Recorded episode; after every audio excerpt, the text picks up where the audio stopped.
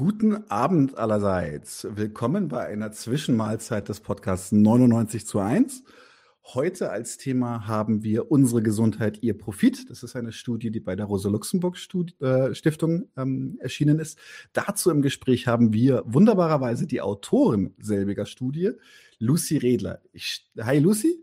Hi. Ich stell dich einfach ganz geschwind vor. Lucy Redler ist äh, in der sozialistischen Alternative und in der Linken aktiv, war, soweit ich weiß, fünf Jahre Mitglied des Parteivorstandes Die Linke und dort für die Themen Pflege und Gesundheit verantwortlich. Passend dazu hat sie nun im Auftrag der Rosa-Luxemburg-Stiftung eben selbige Studie Unsere Gesundheit, ihr Profit, Union-Busting privater Gesundheits- und Pflegekonzerne und gewerkschaftliche Gegenwehr veröffentlicht. So, wunderbar. Schön, dass wir dich da haben. Freue mich auch sehr. Sehr schön. Ich steige gleich ein ähm, und würde erstmal darum bitten, dass du uns ganz kurz äh, zwei, also bei zwei Sachen kurz abholst, damit die ZuschauerInnen auch ähm, ein bisschen, bisschen verstehen, worum es geht. Erstmal vielleicht, dass du uns die Begriffe Union Busting und Union Avoidance kurz, kurz abreißt. Und du hast dich auf vier Konzerne konzentriert: Orpian, Corian, Fresenius und Ameos, soweit ich das richtig gelesen habe und vielleicht auch da ganz kurz darauf eingehen, warum diese vier.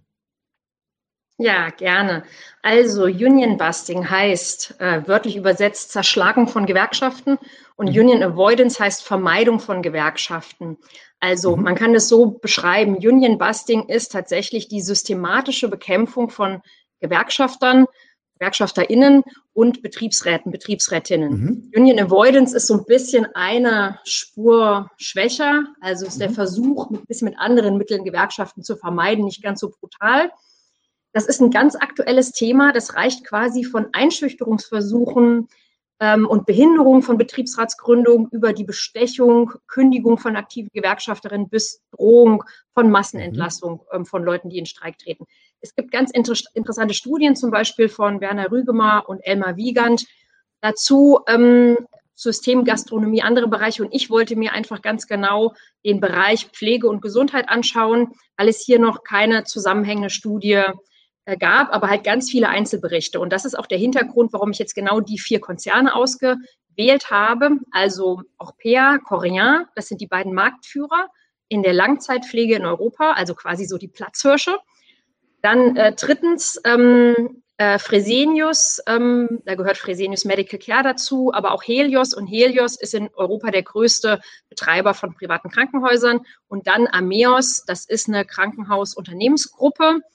Die habe ich ausgewählt ähm, als Beispiel für den wachsenden Einfluss von Private Equity Gesellschaften im mhm. Gesundheitssektor. Und was die alle gemeinsam, also was die alle gemeinsam haben, ist, dass es von allen Beispiele, Berichte gibt über Union Busting oder Union Avoidance und die repräsentieren was in dem Bereich. Ähm, und deshalb habe ich gedacht, das sind vier interessante Konzerne, die ich mir angucken kann. Okay, sehr gut, sehr gut. Ich habe mich fast ein bisschen, äh, nee, geärgert, dass ich zu viel gesagt habe. Ich hätte, hatte fast gehofft, das Vivantes noch darauf zu sehen, weil da habe ich persönlich schlimme Erfahrungen mitgemacht, äh, als ich mir mal den, bei einem Fahrradunfall den Ellbogen gebrochen hatte und nach neun Stunden Notaufnahme einer tränenaufgelösten Ärztin gegenüber saß als ich sie dann fragte, was, was los mit ihr ist, hat sie gesagt, sie, oh, sie sei jetzt schon seit zwei Tagen auf den Beinen mhm. im Einsatz, sie könne einfach nicht mehr. Und ich dachte mir, na großartig, wenigstens nur ein Ellbogen und nicht eine Kopfverletzung, die sie behandeln muss. Was sehr süß war, ist, dass der Pfleger, der mich dann, der mir dann den Gips gemacht hat, ist dann in vollen Klassenkampfmodus gegangen, hat geschimpft mhm. und geschimpft, hat gesagt, wir haben uns alles gefallen lassen, mhm. nie haben wir uns gewehrt, jetzt haben wir den Salat, schau sie dir doch an, wie schlecht es geht, wir hätten viel früher uns gerade machen müssen und sowas. Und das fand ich tragisch. Ja, das ist ähm, also Arbeitsüberlastung, äh, das ist natürlich massiv überall in dem Bereich. Das sehen wir jetzt auch gerade während der Corona-Pandemie noch mal mehr. Ähm, aber das ist natürlich sowohl in öffentlichen Krankenhäusern wie jetzt Vivantes als auch äh, bei den privaten. Gerade bei dem Union Busting habe ich mir jetzt aber vor allem, also diese vier, das sollte ich vielleicht dazu sagen, die ich ausgewählt mhm. habe, Krankenhäuser oder also Gesundheitsbereich oder Pflegebereich, das sind äh, private, multinationale mhm. äh, Konzerne oder Unternehmensgruppen äh, und nicht öffentliche. Es gibt aber auch im öffentlichen Bereich Union Busting, ähm, wie beispielsweise ganz aktuell bei der Charité gibt es diese Tochtergesellschaft Charité Facility Management und da gibt es auch immer wieder Union-Busting-Fälle. Deshalb ist es auch ein wichtiges Thema für den Bereich von öffentlichen Krankenhäusern. Mhm. Aber hier schauen wir uns die privaten an, da ist es meistens noch krasser. Okay, das klingt übel, wenn es noch krasser ist. Ähm, Kannst du uns ganz kurz nochmal abholen, weil es ist äh, ein, ein, ein, eine Phrase, die, die auch in der Studie relativ häufig vorkommt. Ich möchte kurz noch dazu sagen, dass diese Studie, werden auch so verlinken später, ähm, dass die frei verfügbar ist bei der Rosa-Luxemburg-Stiftung. Ähm, ich habe sie sogar hier liegen. Genau. Ähm, bestellt sie euch, lest sie euch durch. Da geht es um den Begriff der Ökonomisierung des Gesundheitswesens. Kannst mhm. du uns das kurz erklären? Ja, gerne. Also Ökonomisierung bedeutet einfach nur die Ausbreitung von Marktprinzipien in Bereichen, die zuvor öffentlich oder solidarisch organisiert waren, also in denen bisher ökonomische, also wirtschaftliche Gesichtspunkte eine untergeordnete Rolle spielen. Ich mache mal ein Beispiel. Wahrscheinlich würde heute niemand auf die Idee kommen, die Feuerwehr danach zu vergüten, wie viel Brände sie pro Tag löscht. Im Krankenhaus ist das aber anders seitdem es quasi diese ökonomischen Prinzipien gibt. Hier gelten die sogenannten Fallkostenpauschalen, wurden 2004 eingeführt und nach denen wird pro Fall abgerechnet. Das heißt, wenn du jetzt, äh, Daniel, du kommst äh, mit einer Hüft-OP zu Vivantes, dann ist es für Vivantes oder für ein privates Krankenhaus viel attraktiver, deine Hüfte zu operieren, als beispielsweise, wenn du mit deinem Kind, falls du ein Kind hast, in die Kinderklinik gehst. Ähm, das ist auch der Grund, warum viele von den Kinderkliniken gerade so unterfinanziert sind, weil es sich einfach nicht richtig rechnet, weil das nicht besonders gut vergütet wird. Das heißt, so, so neoliberale, prokapitalistische Prinzipien, also Marktprinzipien sind da eingeführt worden. Einmal 2004 mit diesen Fallkostenpauschalen und dann schon zuvor, Mitte der 80er Jahre, mit der Abschaffung der Selbstkostendeckung und mit der Abschaffung des Gewinnverbots. Davor war es tatsächlich verboten, mit Krankenhäusern Gewinne zu machen. Das wurde geändert. Im Pflegebereich, Altenpflege auch ähnlich, gab es auch Mitte der 90er Jahre so politische Entscheidungen, Einführung der Pflegeversicherung, die dazu geführt haben, die privaten Träger von Pflegeeinrichtungen äh, zu begünstigen. Ähm, die haben immense Vorteile bekommen. Das bedeutet, das ist alles nicht vom Himmel gefallen, sondern es waren politische Entscheidungen. Und die haben dazu geführt, dass es jetzt Pflegekonzerne gibt, die Renditen von 16, 17 Prozent erzielen können. Echt, das sind Sachen, wo teilweise Industriekonzerne äh, wirklich von träumen können. Mit dem Unterschied, dass die Kolleginnen in diesen Pflegekonzernen natürlich viel schlechter, beschäft äh, viel schlechter bezahlt werden. Boah, krass. Okay. Mhm. Das ist also, das ist ja auch so ein gewisser Trend, dass hier es wird zusehends privatisiert mhm. und ähm, ich glaube, Privatisierung als Thema ist unseren Zuschauern ein bisschen ein Begriff, aber du hast, du hast drei Trends aufgemacht in der Studie. Ähm, es wäre cool, wenn du die noch mal kurz skizzieren könntest. Das ist der Trend des demografischen Wandels, der Marktkonzentration und Private Equity. Wenn du da einfach wirklich mal von oben nach unten kurz vielleicht mit dem demografischen Wandel anfangen. Ja, okay. Also ähm, demografische Prognosen, also jetzt zum Beispiel Alterung der Bevölkerung, das ist natürlich für Konzerne im Bereich Altenpflege spielt das eine zentrale Rolle, weil je mehr Leute alt sind äh, oder multimorbid, also verschiedenste Art von Krankheiten haben, chronische Krankheiten, äh, desto mehr Geld kann man da als Privater quasi drin machen, als privater Konzern. Eine Zahl, ich will jetzt auch nicht zu viele Zahlen nennen, aber eine Zahl, also bis 2030 soll die Zahl der Pflegebedürftigen in Deutschland im Vergleich zu 2013 um ein Drittel steigen. Das heißt, die Leute werden unterm Strich älter und diese Langzeitpflege ist einfach ein total attraktiver Anlagemarkt für äh, große Konzerne, für private Konzerne.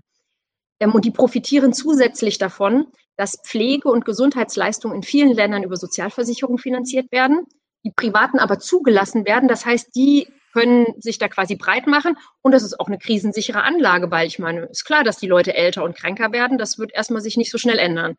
Also das ist das Erste, demografischer Wandel. Das Zweite ist, hattest du gerade auch, glaube ich, genannt, Marktkonzentration. Also damit ist gemeint, dass die Konzerne andere aufkaufen, immer größer werden. Das ist im Bereich der Krankenhäuser schon recht weit gediehen.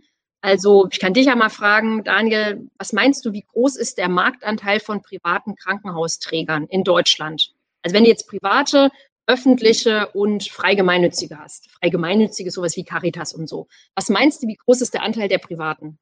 Ich gehe mal kurz die, Krank die, Krankenhäuser durch, die ich in Berlin kenne. Ähm, ich, hatte, ich, hatte, tatsächlich den Fehler gemacht. Ich dachte, Vivantes wäre privat, ist es aber nicht. Okay. Vivantes und Charité sind die großen öffentlichen.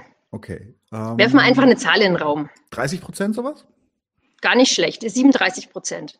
Und der Anteil von denen lag im Jahr 2000 noch bei 22 Prozent. Das heißt, das hat sich total gesteigert. Und es gibt wenige große private Klinikbetreiber, also Asklepios, Helios, Sana, paar andere Rhön, die teilen sich den Markt auf.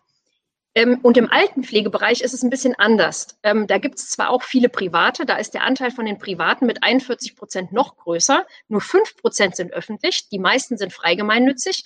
Aber der Sektor ist viel zerklüfteter, fragmentierter. Also es gibt ganz viele kleine, mittlere private Träger. Und genau die sind interessant für diese Altenpflegekonzerne, auch Pea und Korean, die ich in der Studie untersuche. Ach so, drittens, äh, Private, oder? Ist verständlich? Ja, Soll ich mit Private Equity Private weitermachen? Equity. Dritter Trend, okay. Ähm, wir sind, haben ja schon so ein bisschen erarbeitet, dass so diese, ich sag mal, kapitalistische Landnahme, so hat Rosa Luxemburg das genannt, ähm, in dem ganzen Sektor überhaupt nichts Neues ist. Genau, Rosa geht immer. Das ist nichts Neues, ähm, das privatisiert wird, äh, dass Profit gemacht wird, aber die nimmt neue Formen an. Und eine neue Form davon ist Private Equity zum Beispiel so Konzerne, Private Equity Gesellschaften wie Carlyle, die dann Ameos aufgekauft haben.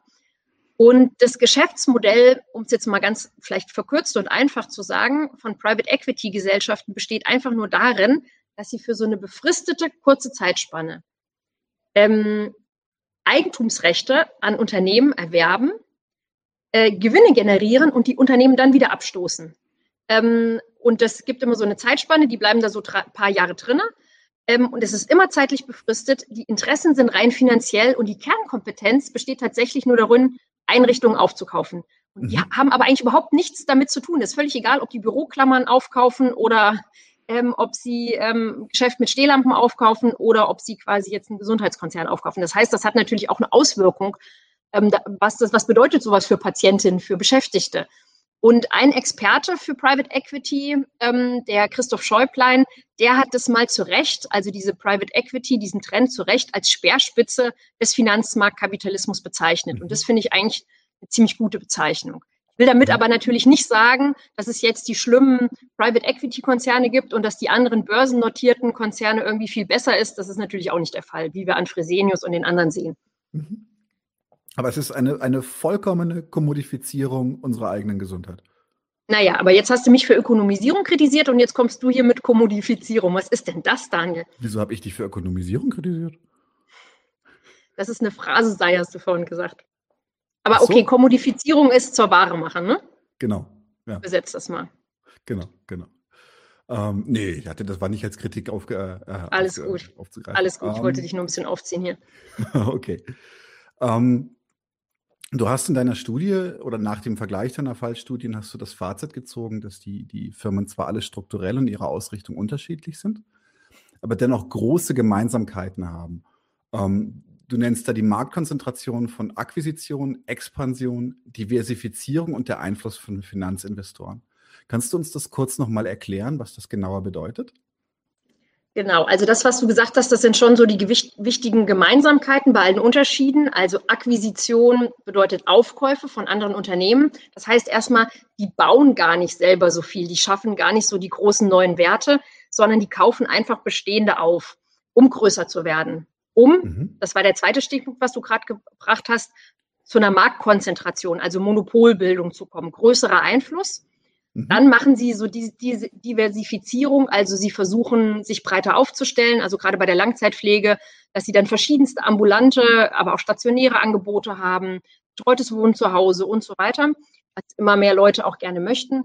Und ähm, diese Expansion zur Eroberung neuer Märkte. Das macht Ameos weniger. Die sind eigentlich nur in drei Ländern. Also in dem Sinne ist das auch begrenzt ein multinationales Unternehmen. Aber bei den anderen ist das stark ausgebreitet, ausgeprägt. Also Korean expandiert überall in Europa und äh, Fresenius und Orpea tatsächlich weltweit. Also das ist, das ist ein Teil der Gemeinsamkeiten. Das andere ist, äh, tatsächlich der Einfluss von branchenfremden Finanzinvestoren in diesen privaten Konzernen. Ich habe gerade gesagt, am Beispiel von Ameos, dass Carlyle als Private Equity Gesellschaft da quasi drin hängt, diese wahrscheinlich Ameos auch bald wieder dann verkaufen und abstoßen werden. Mhm. Bei den börsennotierten Konzernen, also die drei anderen sind an der Börse, also Fresenius, Orpea und Korean, da hängen dann aber auch ähm, wieder irgendwelche Pensionsfonds drinne oder jetzt beispielsweise BlackRock hängt drinne bei Fresenius. Und das ist ein, genau, das ist ein verbindendes Element dieser vier Konzerne. Bei allen Vieren haben Finanzinvestoren ihre Finger drin, denen völlig egal ist, welchem Produkt oder Dienstleistung sie ihre Profite machen.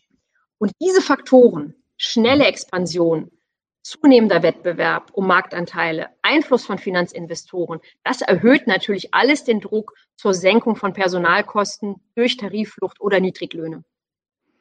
Mhm. In genau die Richtung würde jetzt auch meine nächste Frage tatsächlich gehen, ähm, weil die, die Löhne und die Arbeitsbedingungen, das ist ja in Corona tatsächlich nochmal sehr, sehr, sehr, sehr populär geworden, wie dreckig es den Leuten da geht in diesen Sektoren. Ja. Also vor allem. In, und ähm, es gab einige sehr, soll ich sagen, nett gemeint, aber fast geschmacklose Solidaritätsbekundungen, aber ich, äh, wie dieses Applausthema, aber es gab tatsächlich in meinen Augen auch einfach wirklich schön nochmal einfach, dass die Leute sich gewahr wurden, dass da etwas grundlegend schief läuft. Mhm. Und ähm, du hast jetzt mehrere Thesen dazu äh, auch aufgeschrieben dann in der Studie, dass die in Richtung Tarifflucht und Erschwerung von Selbstorganisation gehen.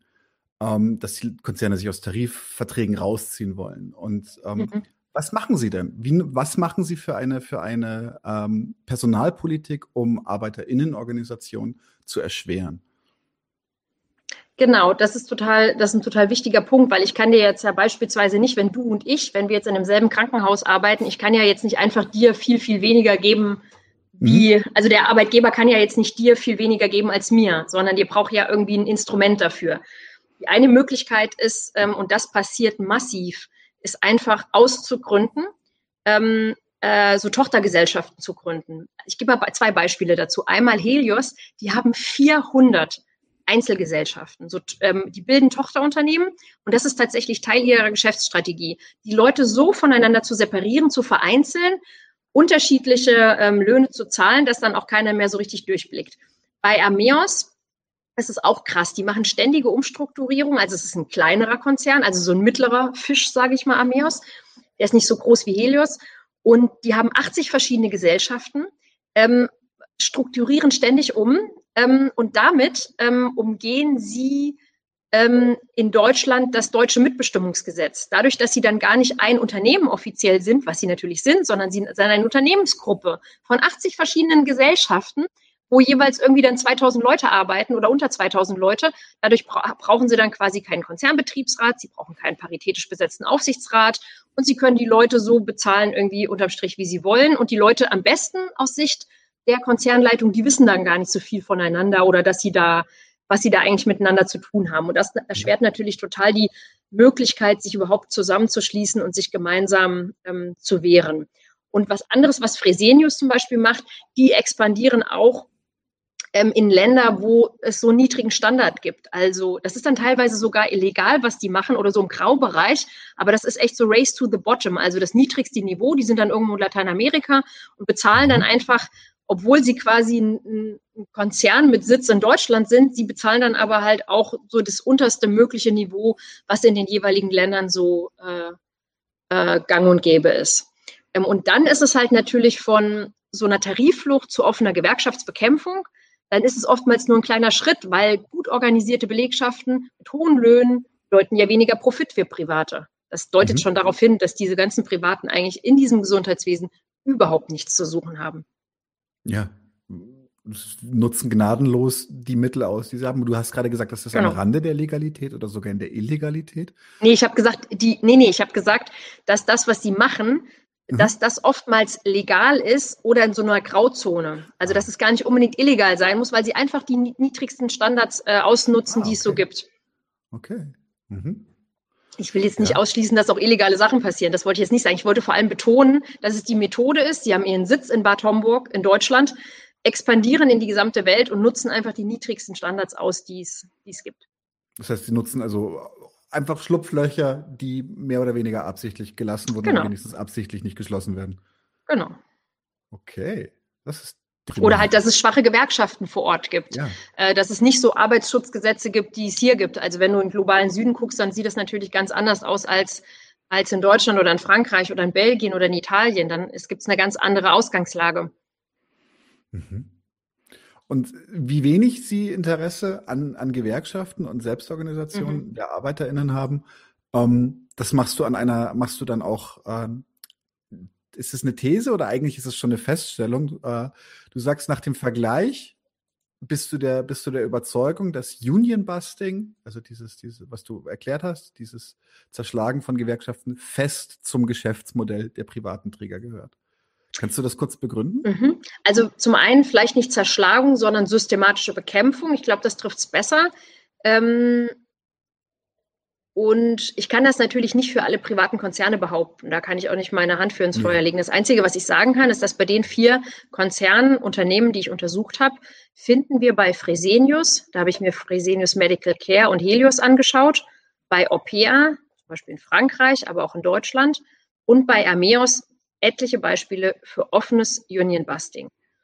Bei Coréen ist die Strategie eher Union Avoidance, also eher diese Gewerkschaftsvermeidung, gepaart mit so Umarmungsstrategien, was dann aber auch darauf hinausläuft, dass man möglichst verhindert, äh, dass sich da gewerkschaftliche Vertretungen ähm, bilden. Und die Palette von diesen Maßnahmen, das reicht tatsächlich von schlechter Stellung von gewerkschaftlich Aktiven, Drohung, ganze Bereiche zu schließen, wie bei Opea, Selenus äh, hier in Deutschland, ähm, mhm. Förderung gelber Gewerkschaften, also so arbeitgebernahen Fake-Gewerkschaften, die gar nicht wirkliche Gewerkschaften sind. Ähm, und es geht bis zu Kündigungen und angedrohten Massenentlassungen. Also das war bei Ermeos beispielsweise ähm, in Sachsen-Anhalt der Fall, wo sie dann zwischendurch, das mussten sie dann zurückziehen, haben gesagt, wir, wenn das jetzt hier weiter, also die hatten dann ähm, gutes Dutzend von Leuten gekündigt und haben dann damit gedroht, 800 Leute zu entlassen. Das konnten sie nicht aufrechterhalten. Ähm, aber das hatte natürlich, ähm, hatte teilweise eine einschüchternde Wirkung. Andererseits hat es natürlich auch Leute erst recht auf die Barrikaden getrieben. Ähm, mhm. und ähm, jetzt bei einer Veranstaltung vor kurzem wurde äh, auch nochmal, ähm, wo ich auch teilgenommen habe zu der Studie, wurde auch nochmal berichtet, dass es in Kolumbien Todesdrohungen gegeben hätte. Das ist aber natürlich auch was, wo ich jetzt nicht, also da kann ich natürlich, habe ich jetzt nicht weitere Informationen und wir wissen nicht, wer da dahinter steckt, aber es gibt natürlich, die Maßnahmen sind teilweise weitgehend. Mhm. Das letzte war jetzt nicht auf Ameos bezogen. Mhm, ja. Nee, aber tatsächlich würde mich jetzt kurz interessieren, mit, welche, mit welcher Begründung werden dann so, so Massenentlastungen angedroht? Ähm, was, ich meine, du kannst ja. Deutschland der Standort wird, wird, muss man halt schließen. Das ist halt Wettbewerb. Also ah. ähm, Ameos muss hier, ähm, äh, muss hier überleben. Wir äh, die Löhne müssen halt niedriger sein, um dass wir auf ein anderes Niveau kommen. Und das Unternehmen kann sich das nicht mehr leisten. Und wenn dann äh, hier Tarifverträge eingeführt werden und tatsächlich Löhne erhöht werden ähm, und so weiter, die Arbeitsbedingungen verbessert werden, dann ist das nicht mehr profitabel und dann muss man leider hier Betriebsteile dicht machen. Also so läuft das dann. Mhm. Das zieht natürlich auch bei Leuten. Und das ist natürlich auch nicht nur irgendwie Fake News, das kann tatsächlich passieren, dass für dann für private Unternehmen sich das nicht mehr lohnt zu investieren, weil immer höhere Löhne sind natürlich nicht im Interesse von Privaten, sondern bedeuten höhere Löhne, bessere Arbeitsbedingungen sind immer niedrigere Profite. Ähm, und es geht weiter. Also jetzt gab es vor kurzem auch in ähm, Bremen bei der Residenzgruppe, die gehören zu Orpea. Also ist vielleicht auch noch ein wichtiger Punkt, gerade bei Orpea und, und Korea, die kaufen diese Altenpflegeeinrichtungen auf, aber die behalten oftmals ihren vorherigen Namen. Das heißt, äh, die heißen dann gar nicht alle Korean oder auch PA. Zum Beispiel bei mir hier um die Ecke in Neukölln äh, gibt es auch ähm, äh, ein Altenpflegeheim, das wurde aufgekauft von einer der beiden Ketten. Und das heißt dann einfach weiter wieder vor. Dann sieht man nur so an diesem, an dieser kleinen Blume darunter, dass das eigentlich zu, äh, zu Korean gehört. Und ähm, das führt auch dazu, dass die Leute gar nicht so richtig wissen, na, welche Häuser gehören denn hier zu uns. Naja, und in Bremen, um jetzt darauf zurückzukommen, war ein kurzer Exkurs bei der Residenzgruppe. Da wurden jetzt auch vor kurzem vier Betriebsratsmitglieder gegründet, äh, ge gekündigt. Das heißt, ähm, das setzt sich weiter fort. Ähm, und ähm, was ich halt in der Studie gemacht habe, ist zu gucken, gibt es einen Zusammenhang zwischen diesen Geschäftsstrategien einerseits und Union Busting andererseits. Also mhm gibt es einen Zusammenhang zwischen dieser aggressiven internationalen Expansionsstrategie von Fresenius und Opea nach dem Motto Wachstum, so schnell es geht, um jeden Preis und der Anwendung von Union-Busting-Maßnahmen?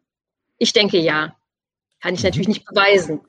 Ähm, oder resultieren die Union-Busting-Methoden bei von Private Equity-Gesellschaften dominierten Unternehmen wie Ameos aus der Tatsache, dass die Investoren die Unternehmen ja nach einer kurzen Zeit wieder abstoßen wollen, verkaufen wollen?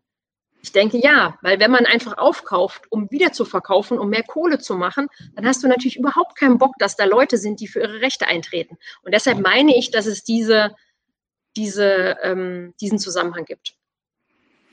Mhm. Mhm. Ah, ganz kurz. Ähm, sorry, ich habe gerade ganz kurz äh, meinen eigenen Faden verloren, die Frage, die ich stellen wollte. Sorry. Nee, äh, war, war, war sehr wichtig, was du sagst. Ich wollte nur gerade ankündigen, äh, anknüpfen daran, habe es aber dann äh, verkackt. Sorry. ähm, tatsächlich, genau, jetzt weiß ich meinen Punkt wieder. Oh. Was du beschreibst, klingt für mich so ein bisschen, als würden diese, diese Gespräche oder diese, diese Themen, die hört man immer wieder mal bei auch in, in klassischen oder anderen umkämpften Umfeldern in der Industrie und sowas. Es ist, ähm, ich glaube, was, was, was, was dieses Thema so besonders pikant macht, ist, dass es hier halt tatsächlich nicht um irgendwelche Fertigung von Gütern oder von Waren geht, sondern dass es tatsächlich um Gesundheit und Pflege geht, die da einfach geopfert wird, um, äh, ja, um, um mehr Profite einzufahren, weil ich Leute, denen es beruflich schlecht geht, die schlecht bezahlt werden, die schlecht behandelt werden, die werden mit Sicherheit auch, also man hört ja Horrorstories aus der Pflege zum Teil oder sowas. Mhm. Auch, auch von, ich möchte jetzt tatsächlich niemanden blamen dafür, aber Übergrifflichkeiten oder sowas. Und ich kann mir vorstellen, die Leute verlieren doch auch einfach irgendwann den Verstand, wenn sie in die ganze Zeit so geknechtet werden, wenn sie einfach nur ausgepresst werden wie Zitronen. Ja, erstaunlicherweise verlieren ja extrem viele Leute nicht den Verstand, sondern machen den Job einfach immer weiter. Aber es gibt natürlich viele, die nicht mehr bereit sind, unter diesen Bedingungen zu arbeiten. Und das ist, denke ich, das Krasse die mhm. Leute werden so unterbezahlt ähm, und haben so schlechte Arbeitsbedingungen, das ist durch Corona so deutlich geworden. Und ähm, es wäre so einfach, wenn man den Leuten irgendwie ähm, 1000 Euro brutto mehr geben würde, von mir aus als ersten Schritt 500 Euro. Und wenn man sagen würde, man macht eine bedarfsgerechte Personalbemessung, also das bedeutet, dass man tatsächlich nur noch pro Station so und so viele Patienten, also eine Pflegekraft ähm, betreut nur so und so viele Patientinnen und Patienten, äh, und das ein guter Schlüssel wäre, also ein bedarfsgerechter Schlüssel, dann würden viel mehr Leute wieder zurück in die Pflege kommen. Dann würden wahrscheinlich Hundertzehntausende, Hunderttausende zurückkommen und sagen, ja, weil es sind viele Leute, die ihren Beruf gerne machen, die da Bock drauf haben. Aber wenn du immer mit einem schlechten Gewissen irgendwie nicht alles geschafft zu haben, weil du noch alles dokumentieren musst, weil du irgendwie dieses Fallpauschalen, diese Nummer mitmachen musst, ähm, weil du immer überarbeitet bist, wenn du dann weinend nach Hause kommst, ähm, überarbeitet, ähm, äh, ich glaube, das halten auch viele nicht aus. Und mhm. ähm, äh, das ist eigentlich, also es gibt einen extrem starken Zusammenhang zwischen den Arbeitsbedingungen und ähm, der Tatsache, dass viele Leute einfach diesen Beruf äh, ja nicht weitermachen, nicht bis zur Rente machen wollen oder dass viele Auszubildende abbrechen. Äh, und das wäre wirklich, wenn man wollen würde, wäre das echt leicht zu, zu ändern. Also wenn Krankenhäuser denselben Status hier in dieser Gesellschaft hätten wie Banken, also jetzt nicht von der normalen Bevölkerung, der Arbeiterinnenklasse, sondern von denen, die hier in der Regierung sind, von Banken oder von Konzernen, wenn du dir anguckst, wie viel die Lufthansa gepampert wird. Ähm, das ist eigentlich das Skandalöse in diesem kapitalistischen System. Mhm, ja. Wir haben jetzt, das hatten wir vorhin schon kurz erwähnt, dass wir in Corona diese Zustände auch nochmal noch mal allen Leuten bewusster geworden sind. Ähm, was wäre denn, was wäre denn dein Appell an zum Beispiel jetzt, ähm, oder beziehungsweise was können wir tun, was kann die Bevölkerung tun, damit es nicht beim Applaus bleibt? Hm. Ja, ähm, ich glaube, also in der letzten Zeit ist schon deutlich geworden, was so die zentralen Forderungen der Beschäftigten sind und ihrer Gewerkschaften. Also es sind qualitative Lohnerhöhung, bedarfsgerechte Personalbemessung, also diese Personalschlüssel, und die Abschaffung der Fallkostenpauschalen. Das sind so die drei zentralen Punkte, dass man wieder tatsächlich nach Bedarf finanziert und nicht einfach nach dem, was sich rechnet. Ich würde als vierten Punkt hinzufügen, was auch viele gut finden, man muss die Bereiche wieder rekommunalisieren. Man muss sie den Privaten entziehen und man kann damit anfangen, die privaten Töchter wieder in die in den Mutterkonzern zu holen. Übrigens auch bei den öffentlichen Gesellschaften, also auch bei, das war ein Riesenthema immer bei Vivantes gewesen, teilweise ja geglückt, dass man quasi ähm, die Tochterunternehmen, wo schlechter bezahlt wird, dass man die wieder in die Mutterbetriebe ähm, zurückholt. Dazu sind viele Beschäftigte aktiv.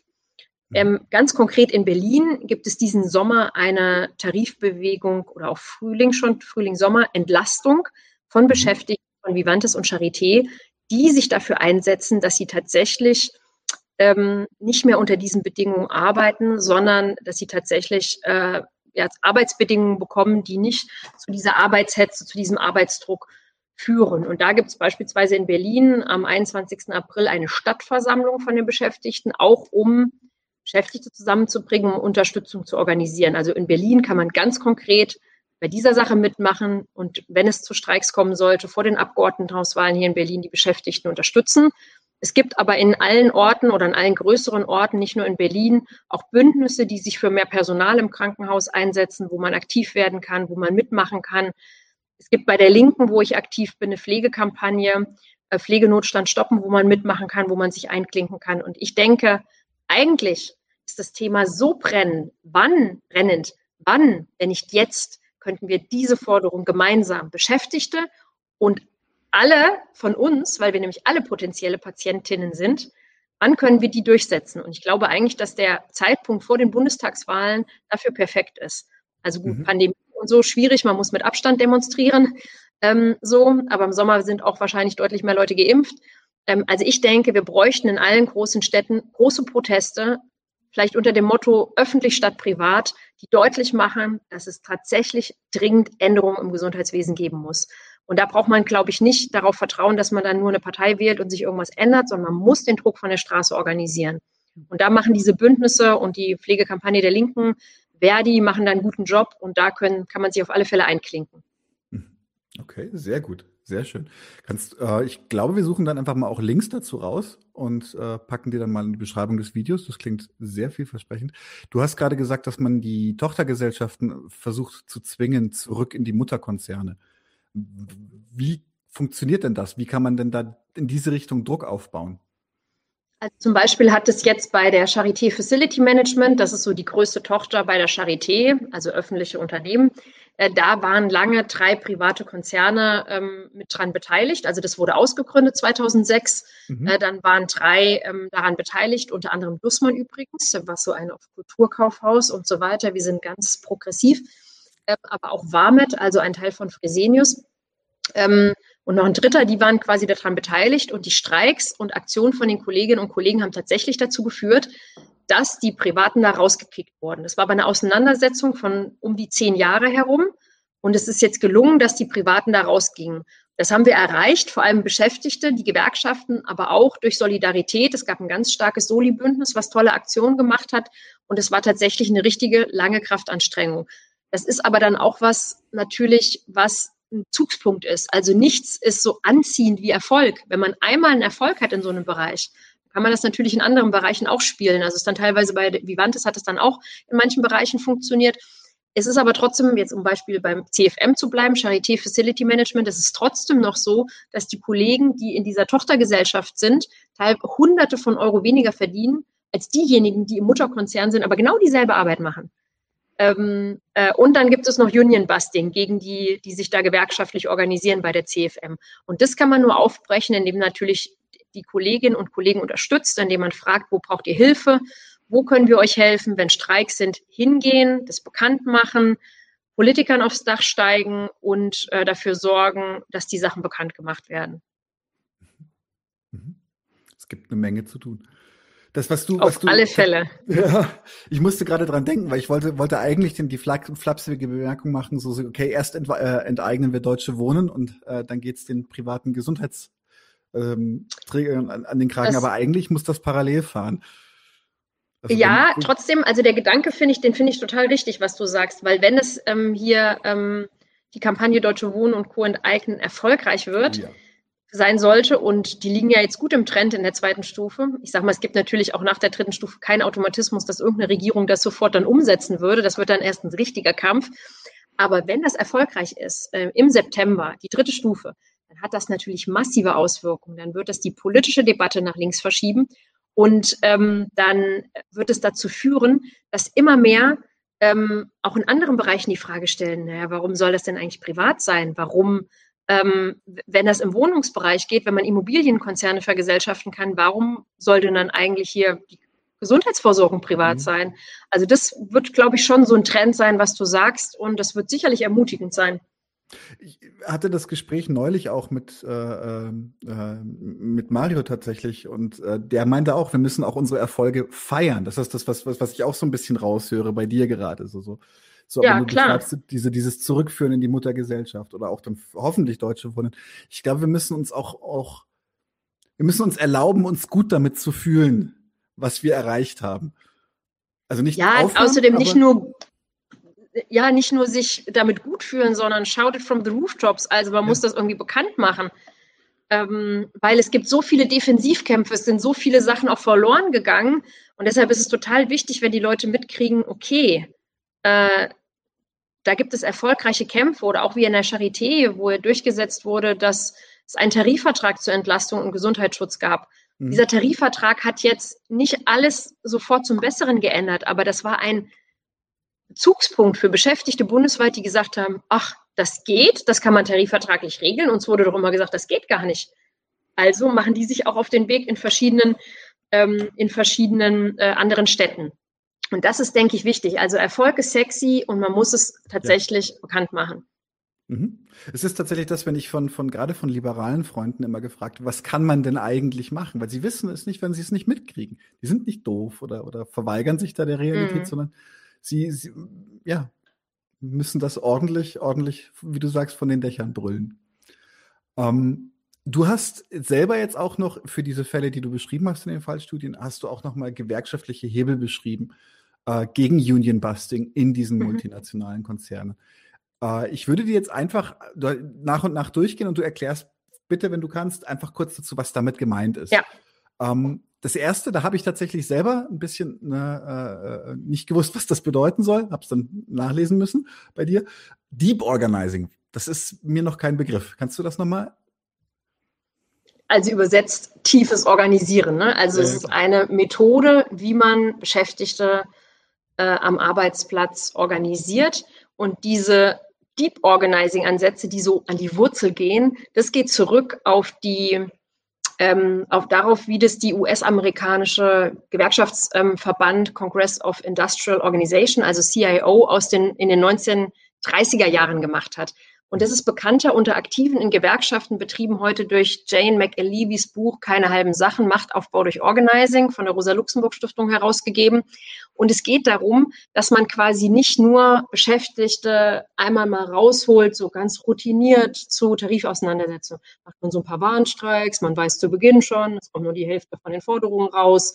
Und es ist, hat so eine Routinecharakter, sondern es geht tatsächlich darum, die Beschäftigten selbst zu ermächtigen ähm, zum, in den Fokus der Auseinandersetzung drücken ähm, und dann auch die Tarifverhandlungen so offen und transparent wie möglich zu führen, dass die Kolleginnen und Kollegen daran beteiligt werden, dass sie selber auch mitentscheiden können. Das war bei der Charité beispielsweise so, wo ich Streiks mit begleitet habe, dass ähm, so ähnliche Konzepte gefahren wurden, dass da nicht nur die Verhandlungskommission ähm, verhandelt hat und dann mal kurz mit der Tarifkommission abgestimmt hat, sondern dass man sich zwischendurch mit 100 Kolleginnen und Kollegen getroffen hat und gesagt hat, das ist der Stand. Was haltet ihr davon? Sollen wir das abstimmen?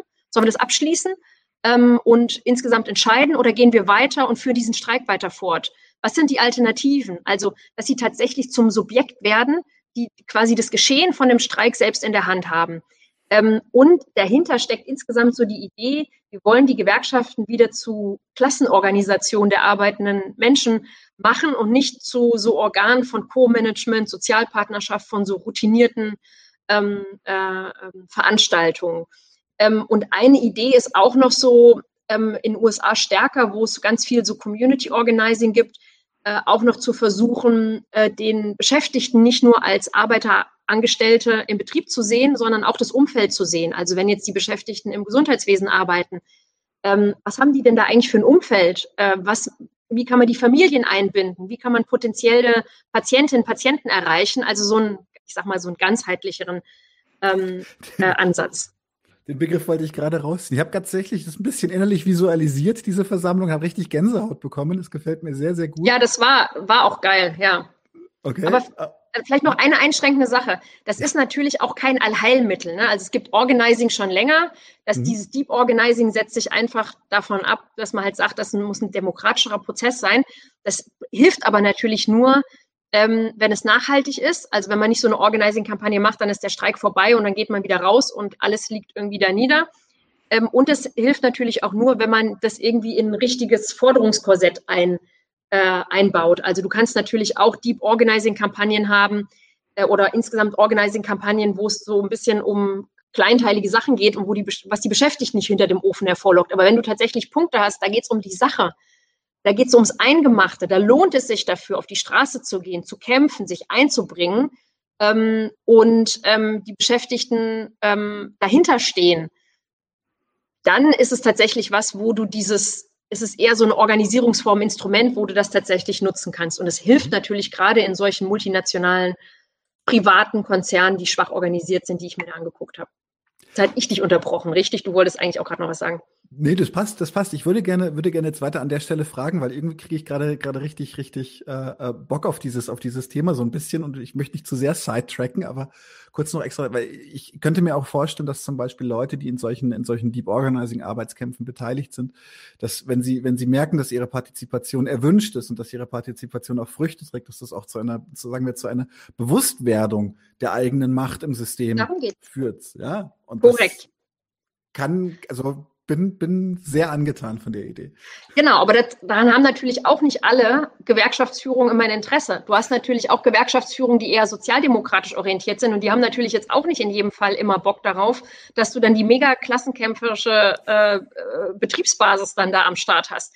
Also das bedeutet natürlich auch, ähm, dass, ähm, also das beinhaltet die Möglichkeit auch, ähm, nicht nur Streiks anders zu führen äh, und andere Methoden in der Gewerkschaft wieder zu verankern, sondern auch die Frage zu stellen, was wollen wir eigentlich für eine Gewerkschaftsführung haben? Was für eine Politik soll die eigentlich machen? Sind es eigentlich die Richtigen, die da dran sind? Das wirft das alles auf. Und entweder man will das oder man will es nicht. Aber deshalb sind natürlich auch, reichen jetzt insgesamt, wenn man sagen will, wir wollen kämpferische Gewerkschaften, dann reichen natürlich auch solche Deep Organizing Ansätze nicht aus, weil es funktioniert ja nur dort, wo die Gewerkschaft das tatsächlich macht oder die betrieblich mhm. Aktiven. Aber wenn man die Gewerkschaften insgesamt verändern will, muss man natürlich deutlich weitergehen. Ähm, aber die Beispiele, die ich jetzt kenne, wo das gemacht wurde, da gibt es schon sehr positive Erfahrungen mit. Sehr cool. Sehr cool. Bevor wir uns dann noch zu sehr drin verstricken, mache ich mal den zweiten Hebel, den du beschrieben ja. hast. Aber ist ein Thema, ich finde es tatsächlich generell das Thema Gewerkschaften ist etwas, was ähm, ziemlich ins Hintertreffen gegangen, gekommen ist in der breiten Masse. Aber ja. da können wir vielleicht mal ein andermal bei drüber reden. Ähm, Du hast noch geschrieben, die Erweiterung der Kämpfe von betrieblich zu branchenweit. Dass das auch noch ein wichtiger Hebel ist. Also, du mein, ich versuche das mal jetzt ich kurz zu erklären. Also, dass, dass statt dass sie in den eigenen Betrieb gucken und da bleiben mit ihren Arbeitskämpfen, dass sie das zu einer Bewegung innerhalb der gesamten Branche machen. Genau, weil du ja teilweise ähm, betriebliche Auseinandersetzungen hast, wo die betrieblich Aktiven vielleicht nicht so stark organisiert sind und wo du mhm. eigentlich nur gewinnen kannst, wenn du nach diesem alten Spruch, ähm, an injury to one is an injury to all, also eine, wie sagt man das? Eine, eine Verletzung für einen ist eine Verletzung ja, für alle. Verletzung ist vielleicht nicht die beste über ein Schlag gegen den einen und so weiter mhm. ist eine genau also du schlägst einen in der Klasse und du triffst die ganze Klasse und so müsste man eigentlich die Auseinandersetzung viel eher begreifen und da gibt es auch Beispiele aus meiner Studie ähm, in denen deutlich wurde, dass manchmal Auseinandersetzungen einfach so geführt wurden dann wurden zwei Kolleginnen entlassen Mhm. Äh, beispielsweise bei Selenus in Bad Langensalza in Thüringen. Äh, Carmen und Heike hießen, heißen die. Nicht nur hießen, mhm. heißen sie. Mit einer hatte ich gerade eine ganz tolle Veranstaltung gemacht. Oh, und ähm, dann gab es eine Soli-Kampagne für Carmen und Heike, nicht nur in der Branche, sondern insgesamt übergreifend. Es gab ähm, äh, Soli-Bekundungen aus dem Metallbereich und von in verschiedenen Bereichen. Äh, und ähm, das macht dann deutlich, wir stehen dahinter, wir begreifen, dass das nicht nur, es geht nicht nur um Carmen und Heike, sondern es geht darum, wenn die Unternehmer, die Kapitalisten mit so einer Nummer durchkommen, dass sie zwei aktiven Gewerkschafterinnen äh, kündigen, aus läppischen Gründen, aus konstruierten Punkten, dann kann das überall passieren. Und deshalb ist es wichtig, ähm, solche Auseinandersetzungen über den eigenen Betrieb heraus zu tragen und möglichst viel Solidarität zu organisieren. Mhm. Das ist damit die die Präzedenz erkennen in dem Moment. Wenn genau. Leute rausgekantet werden können, weil sie, weil sie es wagen, sich selbst zu organisieren, kann uns das alle treffen. Okay. Genau. Um, ähm, der dritte Hebel, den du beschreibst, ist die Politisierung der Auseinandersetzung. Kannst du da auch noch ein paar Sätze zu sagen? Ja, weil du oftmals ähm, in Auseinandersetzungen stehst und wenn du die nur betrieblich beantwortest äh, mhm. und nicht zum einen nicht in die Gesellschaft ausstrahlst, ähm, mhm. weil du dann halt sagen musst, okay, es geht hier nicht nur um die Löhne von den CFM-Beschäftigten, Charité Facility Management zur Erinnerung, sondern es geht darum, wie hier in einem öffentlichen Krankenhaus damit umgegangen wird, dass Beschäftigte ähm, äh, also dass es zu Union Busting kommt und dass die massiv unterbezahlt werden. Und wie kann es sein, dass das äh, dann auch noch unter einer rot-rot-grünen Regierung, wie kann das eigentlich sein, dass das sowas möglich ist? Und wie kann es sein, dass das quasi auch in anderen öffentlichen Bereichen möglich ist? Und dass man dann sagt, wir versuchen da anzugreifen, ähm, politisieren das, heben das auf eine politische Ebene und ähm, versuchen auch darüber Unterstützung zu mobilisieren und deutlich zu machen, auch hier geht es nicht nur quasi um diesen Fall. Anderes Beispiel Ameos bei diesem Streik in äh, Sachsen-Anhalt. Ähm, da war es, äh, wann war das denn? 2019, 2000, Ende 2019, Anfang 2020. Äh, da war es dann irgendwann so, dass innerhalb, während des Streiks bei den Beschäftigten, äh, also jetzt nicht bei allen, aber die Frage von Rekommunalisierung aufkam, dass dann gesagt wurde, warum soll denn das eigentlich überhaupt privat sein? Was, was soll mhm. das denn eigentlich? Und es ging dann so weit, dass dann auch ganz verschiedene Politiker die Frage aufgeworfen haben, die dann bei den Demos geredet haben, weil die nämlich gemerkt haben, wenn man mit so jemandem wie Carlyle hier konfrontiert ist, die das Ding sowieso wieder abstoßen, wo sind wir denn da eigentlich gelandet? Und äh, wo dann auch verschiedene Politiker, also nicht nur von der Linken, von der Linken natürlich sowieso, wir sind sowieso dafür, dass das alles öffentlich sein sollte, aber auch andere Politiker gesagt haben, ja, äh, das darf eigentlich gar nicht privat sein.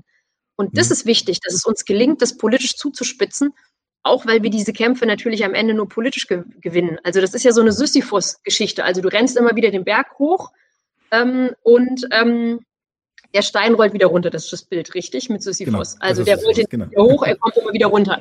Das ist gut, den immer wieder hochzurollen, aber es geht ja auch um diesen fucking Berg. Also es geht ja auch darum, äh, dass ähm, wir, okay, ist jetzt vielleicht ein bisschen schwierig mit, ist es mit dem Kuchenstück und der Bäckerei und so weiter. Du weißt, was ich meine. Nee, es äh, aber passt, es geht ums Ganze. Es geht ums Ganze. Ja, mir war gerade nicht klar in diesem Bild, was wir jetzt am Ende mit diesem Berg machen, umstürzen. wir abtragen. Oder wir können uns helfen lassen dann. Abtragen.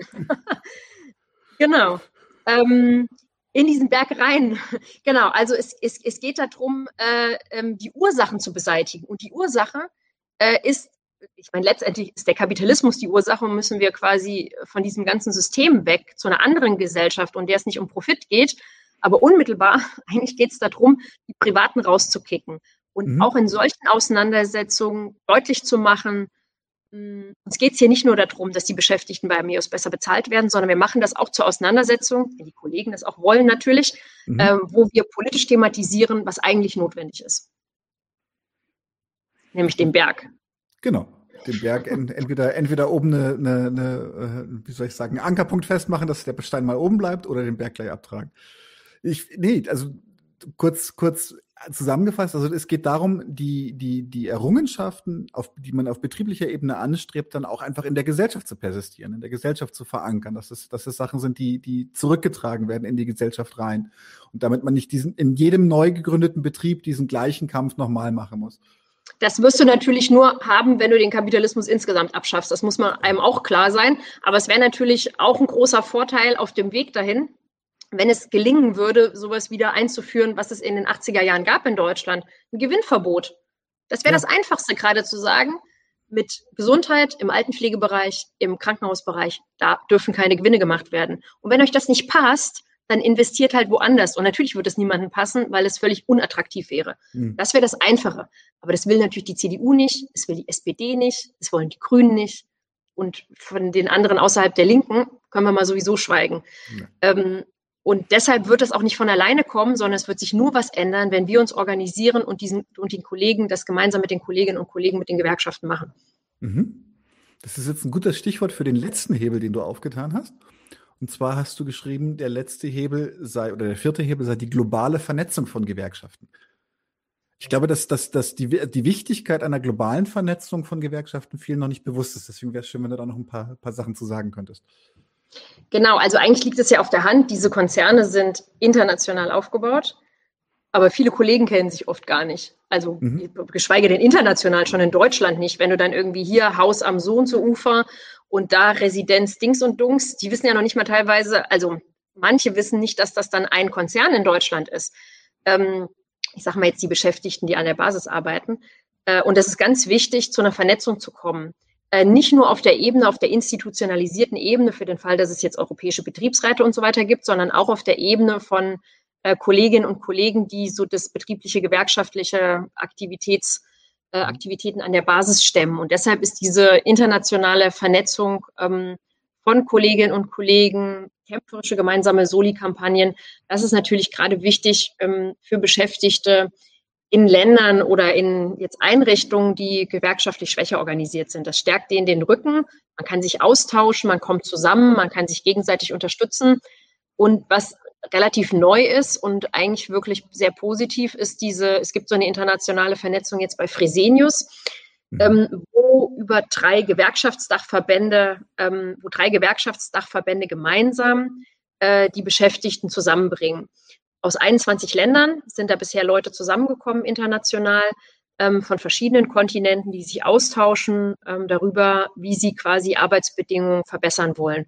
Wenn uns das gelingen würde, in anderen, eigentlich in allen Betrieben und Konzernen und auch übergreifend, also was man doch eigentlich bräuchte in der jetzigen Situation, vielleicht eher online als live, aber ich sag mal so ein äh, Worldwide Summit of Health Workers, also eine weltweite Versammlung von GesundheitsarbeiterInnen, äh, die zusammenkommen und ähm, äh, diskutieren, also bräuchte es erstmal in Deutschland, aber dann auch quasi die diskutieren, äh, was können wir voneinander lernen, wie können wir das mhm. irgendwie verändern, was können wir machen. Und das ist schon mal super, dass es sowas im Ansatz bei Fresenius gibt. Ähm, und wenn uns das in anderen Bereichen auch gelingen würde, meine ich, dass globale Kampagnen äh, total effektiv werden könnten. Und wenn man dann das noch da, damit einhergeht, dass man die betriebliche Basis vor Ort aufbaut, dann hat man schon natürlich total viel gewonnen. Also was nichts bringt, sind diese Kampagnen, wo man jetzt nur irgendwelche Blaming, Shaming-Kampagnen macht, aber vor Ort nichts aufbaut. Das muss immer damit einhergehen, dass man vor Ort was aufbaut. Ähm, aber da ähm, wäre es ja wirklich an der Zeit, äh, eigentlich mehr äh, global zu handeln. Ist aber oft gar nicht so einfach, wie sich das natürlich anhört, weil es Bereiche sind, wo Leute Schicht arbeiten, äh, viele Frauen, die dann Kinder haben, äh, die verschiedens, also verschiedenartig eingebunden sind, die schon froh sind, wenn sie ihre Schicht packen, äh, die dann vor Ort äh, sich vielleicht dann engagieren, aber für die dann irgendwie so und jetzt irgendwie noch äh, so bundesweit international zusammenkommen. Also gibt es immer mehr, die das machen. Aber gerade im Altenpflegesektor, das ist natürlich schon noch ein ziemlich heißes Pflaster. Da sind wir im Krankenhausbereich mittlerweile schon viel weiter. Mhm. Kurz noch an diesem Punkt äh, verharren. Äh, was, würdest, was sind denn Möglichkeiten, um zum Beispiel unter, zu unterstützen, dass diese internationale Organisation in die Stadt kommt? Weil du hast gerade beschrieben, die Leute haben gar nicht den Nerv dafür, gerade in der Pflege, sich darum zu kümmern, ob sie, also nicht nur, sie haben kaum, die, kaum den Nerv, sich um ihre eigene ArbeiterInnenorganisation zu kümmern, geschweige denn zu recherchieren erstmal, was es denn international noch gibt. Wie kann man, wie kann man da denn zum Beispiel unter die Arme greifen? Ja, man kann in Wirklichkeit, äh, also man kann es natürlich einerseits äh, dadurch helfen, indem man hier einen Beitrag leistet, hier die Arbeitsbedingungen erstmal so zu ändern, damit die Leute überhaupt Kopf frei haben, um sowas zu mhm. machen, dass der Beruf attraktiver wird, dass mehr wieder da Bock haben, drin zu arbeiten, äh, dass es Arbeitszeitverkürzung bei vollem Lohn- und Personalausgleich gibt beispielsweise, dass ähm, das einfach ein bisschen entspannter ist und wieder ein Beruf wird, der Spaß macht. Das ist das eine. Das andere ist, dass natürlich da vor allem linke Parteien wie die die Linke oder die europäische Linke ähm, oder auch ähm, die Gewerkschaften hätten da natürlich ganz andere Möglichkeiten jetzt als äh, hier du mit dem Podcast ähm, äh, zu sowas einzuladen, äh, zu sagen, lasst uns international äh, das so zusammenbringen. Das heißt aber auch alle, die jetzt quasi einfach in ihrer Gewerkschaft aktiv sind, die können natürlich auch solche Vorschläge bringen, auch wenn sie nicht ähm, in diesem Bereich ähm, beschäftigt sind. Aber das Wesentliche ist natürlich erstmal lokal anzufangen, bevor man jetzt mit der ganzen internationalen Kiste kommt. Äh, es gibt aber Ansätze und ich glaube, es gäbe ein Potenzial, wenn es so eine organisierende Kraft gäbe, die äh, das machen will und auch so die Ressourcen und die Möglichkeit hat, das zu machen. Und mhm. es mhm. wäre eigentlich eine Aufgabe vor allem von den Gewerkschaften. Mhm. Mhm. Sehr gut. Wir haben tatsächlich eine Frage von einem Zuschauer äh, reinbekommen. Ich möchte kurz nochmal anmerken, dass Zuschauerfragen sehr willkommen sind. Ich äh, werde jetzt diese Frage stellen, danach noch eine abschließende Frage und dann sind wir, glaube ich, schon durch für heute. Wir haben hier Gordon M. Der schreibt an Lucy, wie stehst du zu einer genossenschaftlich strukturierten Wirtschaftslandschaft, also privates Kapital demokratisch zu akkumulieren und zu verteilen? Also ähm, natürlich sind Genossenschaften sind im Vergleich zu Aktiengesellschaften oder so äh, ein totaler Vorteil. Also ich wohne hier in der Wohnungsbaugenossenschaft und das ist natürlich tausendmal besser als jetzt irgendwie hier bei Heimstaden, Deutsche Wohnen, Akelius und so weiter, äh, die hier ihr Unwesen treiben, auch hier bei mir im Kiez. Genau. Ähm, trotzdem ist natürlich, wie du selber auch schreibst, Genossenschaften, ähm, also ich würde immer den, ich würde quasi immer öffentlichen den Vorrang geben, weil du natürlich das, was öffentlich ist, kannst du viel besser äh, kontrollieren als das, was in Genossenschaften passiert, wo ja dann auch quasi ähm, ja, die auch nicht die gesamte Gesellschaft Einfluss hat und entscheiden kann, sondern nur ein kleiner Teil von denen, die äh, quasi Genossen, Genossinnen sind. Ähm, und oftmals ist es auch so, wenn du jetzt in der Genossenschaft bist, bedeutet das auch nicht, dass du besonders viel dann alles irgendwie mitbestimmen kannst. Ähm, und es ist natürlich auch so, dass die Bereiche für Genossenschaften, dass das eigentlich immer kleinere Nischen werden. Also es gibt es im Wohnungsbau, im Wohnungsbereich ist es noch ein bisschen auch von der Tradition der Arbeiterbewegung, wo Genossenschaften eine größere Rolle gespielt haben, ähm, ist es noch ein bisschen weiter verbreitet. Aber ansonsten gibt es ja sowas wirklich selten. Also Produktionsgenossenschaften ganz wenig. Ähm, also so kleinere Sachen, Konsumgenossenschaften wenig. Ähm, also das ist was, was es in der Geschichte der Arbeiterinnenbewegung, ähm, was stärker verbreitet war, was aber, glaube ich, aufgrund des Zustands des Kapitalismus heute, des Wettbewerbs, wo man sich ja auch als Genossenschaft dann teilweise irgendwie durchboxen müsste, um da irgendwie zu überleben, ähm, wird das, glaube ich, viel schwieriger, die Sachen genossenschaftlich zu organisieren. Deshalb meine ich, dass das, wenn wir jetzt beispielsweise sagen, wir wollen die Deutsche Wohnen ähm, in öffentliches Eigentum überführen, dann finde ich das gut, was die Initiative sagt, dass es eine Anstalt öffentlichen Rechts sein soll und nicht vor allem eine Genossenschaft. Aber natürlich sind auch, gibt es ganz viele progressive Genossenschaften, die man unterstützen sollte, die super Arbeit machen, auch im, in kleineren Bereichen, Energie oder weiß was ich was. Ähm, aber ähm, sie sind im Ganzen, werden sie, glaube ich, im heutigen Zustand des Weltkapitalismus nicht mehr die Alternative sein, um den Privaten so die Macht zu entreißen, sondern es werden eher Projekte sein, wo man versucht, ähm, Bereiche, wo man was regeln kann, selber zu regeln, dadurch, dass man dann so ein Genossenschafts, ähm, heißt das Kapital bei Genossenschaften, wo man quasi so ein Genossenschaftskapital, ich weiß gar nicht, ob das der richtige Begriff ist, aufbaut, um was zu regeln. Aber du stehst ja insgesamt hier unter dem Druck von Konkurrenz, von Profit. Und ich glaube, es muss tatsächlich darum gehen, immer mehr Bereiche diesem Konkurrenzprofit zu entziehen, aber das auch damit zu verbinden, dass wir, das zumindest ist meine Position als Sozialistin, zu sagen, wir wollen, dass das grundlegend anders organisiert wird. Ich bin zum Beispiel der Auffassung, es ist nicht nur so in der Pandemie, dass der Markt versagt hat, sondern das ganze kapitalistische System versagt. Irgendwie angefangen bei Pharmakonzernen und Impfstoff, weiter bei diesen Hotlines, wenn man da mal anruft. Und also meine Güte, da habe ich heute angerufen, egal, nochmal anderes Thema. Äh, und viel, vieles andere, wo man einfach merkt, okay, wenn du die Sachen auf Profit auf, auslegst und nicht auf Bedarf von Mensch und Natur, mhm. ähm, äh, dann wird man das, und das wird man halt nicht mit Genossenschaften klären können. Also es ist gut, wenn es kleine Energiegenossenschaften gibt, aber du wirst den Klimawandel nicht aufhalten, indem wir möglichst alle Genossenschaften gründen, sondern wir halten es auf, wenn wir dafür kämpfen, das muss ich gar nicht widersprechen, ich will es auch nicht so verstanden werden, aber indem wir tatsächlich RWE, E.ON, äh, diesen ganzen Konzernen das Handwerk legen und das damit verbinden, dass wir sagen, okay, wir wollen tatsächlich eine ganz andere Form des Zusammenlebens, des Wirtschaftens. Mhm. Und ähm, wer sich dann in Genossenschaften organisieren möchte, kann das natürlich auch gerne machen. Mhm. Finde ich sehr schön. Nee, ähm, sehr, sehr schlüssig, sehr schlüssig. Die, die letzte Frage, die ich dir stellen wollte, die hast du ein Stück weit schon beantwortet, deswegen ändere ich es ein bisschen um. Aber als allerletzte Frage einfach, nimm dir, nimm dir ein paar Momente, um zu überlegen, aber was, wenn ich dir jetzt sage, mach deinen Appell an unsere Zuschauer zu dem Thema heute? Was würdest du, was ist das, was ist das, was du, was du unseren ZuschauerInnen unbedingt noch mitgeben willst heute, wo du sagst, das in aller Deutlichkeit macht? Okay, also selbst aktiv werden. Die Beschäftigten in den Krankenhäusern oder falls ihr selbst aktiv werdet, dann natürlich, wenn ihr selbst quasi in diesen Bereichen arbeitet, schließt euch der Gewerkschaft an, schließt euch mit anderen kämpferischen Kolleginnen innerhalb eures Betriebes, innerhalb der Gewerkschaft zusammen. Wendet euch an die Gewerkschaft, wenn ihr Hilfe braucht, wie man Betriebsräte in diesen Bereichen gründet. Und wenn ihr nicht in diesen Betrieben arbeitet, sucht nach Wegen, wie ihr die Kolleginnen und Kollegen unterstützen könnt. Ähm, die nächsten Möglichkeiten sind der 12. Mai, der Tag der Pflege, wo es viele Aktionen geben wird. Hier in Berlin gibt es den Walk of Care. der jeden Mittwochnachmittag Protestaktionen vor dem Bundesgesundheitsministerium macht. Äh, ihr könnt aktiv werden in eurer Gewerkschaft für diese politischen Positionen, mit dafür sorgen, dass es solche bundesweiten, möglicherweise irgendwann internationalen Zusammenkünfte gibt, dafür, dass wir uns austauschen können. Werdet aktiv in der Linken, ja, für einen kämpferischen Kurs überall dort, wo wir sind. Und ähm, ja, ich freue mich vor allem, wenn die Veranstaltung jetzt ein bisschen dazu beigetragen hat, nachzudenken darüber, was der real existierende Kapitalismus in diesem Gesundheitsbereich eigentlich anrichtet. Und ich finde das relativ skandalös und ich glaube, es müsste viel mehr Empörung geben. Und diese Empörung muss sich nicht nur in Widerstand, sondern tatsächlich darin verwandeln, dass wir mehr werden, dass wir uns organisieren.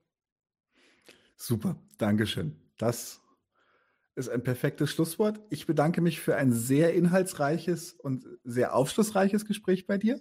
Ähm, hat mich sehr gefreut. Mir hat es auch total Spaß gemacht. Auch das Format fand ich super. Vielen Dank. Du gerne jederzeit wieder, jederzeit wieder. Vielleicht begegnen, also gerne, wenn sich unsere Wege wieder kreuzen thematisch, äh, kommen wir gerne auf dich zurück. Wir sind noch relativ am Anfang unseres kleinen Podcastes hier, aber hoffen, dass das auch noch was wird. Es gibt uns. nur Gründe, das bekannter zu machen. Allein der Titel 99 zu 1 ist natürlich auch geil. Auf den sind wir auch ein bisschen stolz. Auf den wir ja, ein bisschen stolz. Ich weiß gar nicht, ob da Alkohol im Spiel war. Ich glaube nicht. Ich glaube nicht. Weil sonst hab ich, haben wir dummerweise immer die besten Ideen, wenn wir, wenn wir leicht einen Tee haben. Aber Gut, ähm, ich bedanke mich, äh, hoffentlich auf bald und äh, bedanke mich auch bei den ZuschauerInnen und äh, nochmal bei Gordon für die Frage. Wir sehen uns bei Zeiten. In, am Donnerstag, dem letzten Donnerstag diesen Monats, kommt unsere vierte Folge raus. Guckt auch die, abonniert uns und auf Wiedersehen. Tschüss.